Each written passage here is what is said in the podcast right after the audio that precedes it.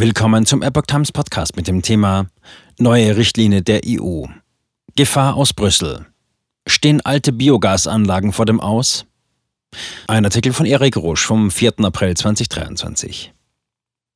Bei den Verhandlungen in Brüssel zur Erneuerbaren Energienrichtlinie ist in den Augen des Fachverbandes für Biogas ein folgenschwerer Fehler passiert.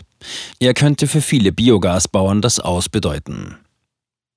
Der Fachverband Biogas mit seinen 4700 Mitgliedern, darunter Betreiber, Hersteller und Planer von Biogasanlagen, sieht im jetzigen Entwurf der neuen EU-Erneuerbaren Richtlinie aus Brüssel die Gefahr, dass viele Biogasbauern ihre Existenz verlieren.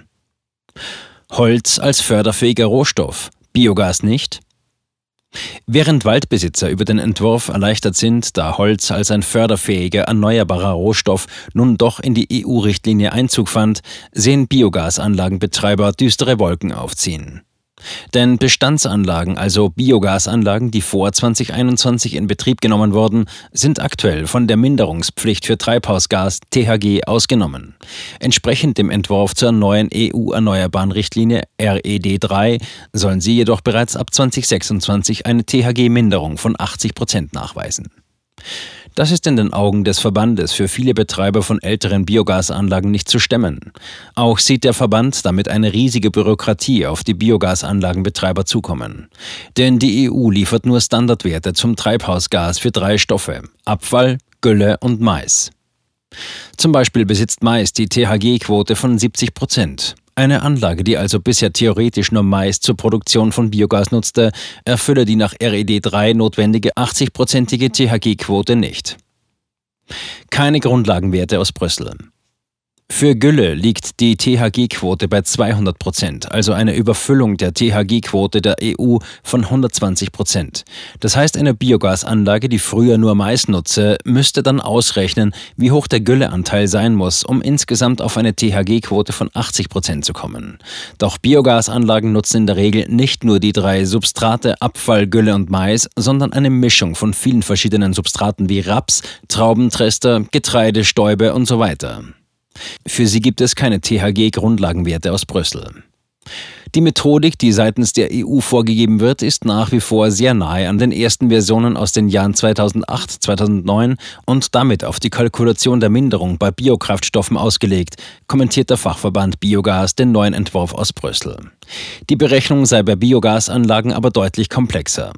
Sobald andere Stoffe eingesetzt werden, muss der Landwirt selbst rechnen. Für familiäre Betriebe sei solch eine Berechnung viel zu komplex, bürokratisch und fehlerbehaftet, so der Fachverband gegenüber Epoch Times.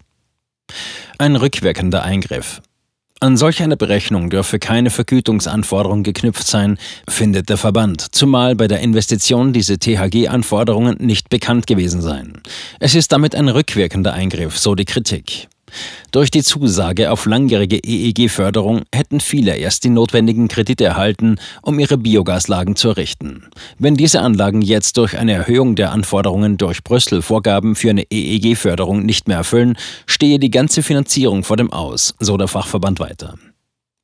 10 Terawatt Energie durch Biogasanlagen. Derzeit erzeugen in Deutschland von den etwa 10.000 Biogasanlagen rund 9.600 Biogasanlagen Strom und Wärme. Dabei wird eine elektrische Leistung von mehr als 5.600 Megawatt produziert.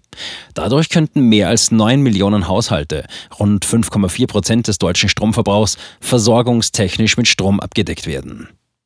Der Fachverband sieht hier eine Bestrafung, da die Betreiber von Biogasanlagen in der Vergangenheit nach dem Willen der Regierung die Leistung immer weiter erhöht hätten, um flexibel Strom anbieten zu können. Insgesamt werden jährlich rund 95 Terawattstunden TWH Biogas erzeugt. Davon werden rund 85 TWH vor Ort zu Strom und Wärme umgewandelt und rund 10 TWH ins Gasnetz eingespeist. Aktuell unterliegen rund 3000 Anlagen der RED 2 und dann auch der RED 3, was fast einem Drittel der Anlagen in Deutschland entspricht.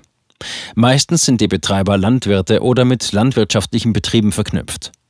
Sie wandeln beispielsweise die Gülle von ihrem Milchvieh zusammen mit Pflanzenresten in Methan um und dann weiter in Strom. Diesen speisen sie abzüglich ihres Eigenverbrauchs in das örtliche Stromnetz ein, wofür sie EEG-Gelder erhalten.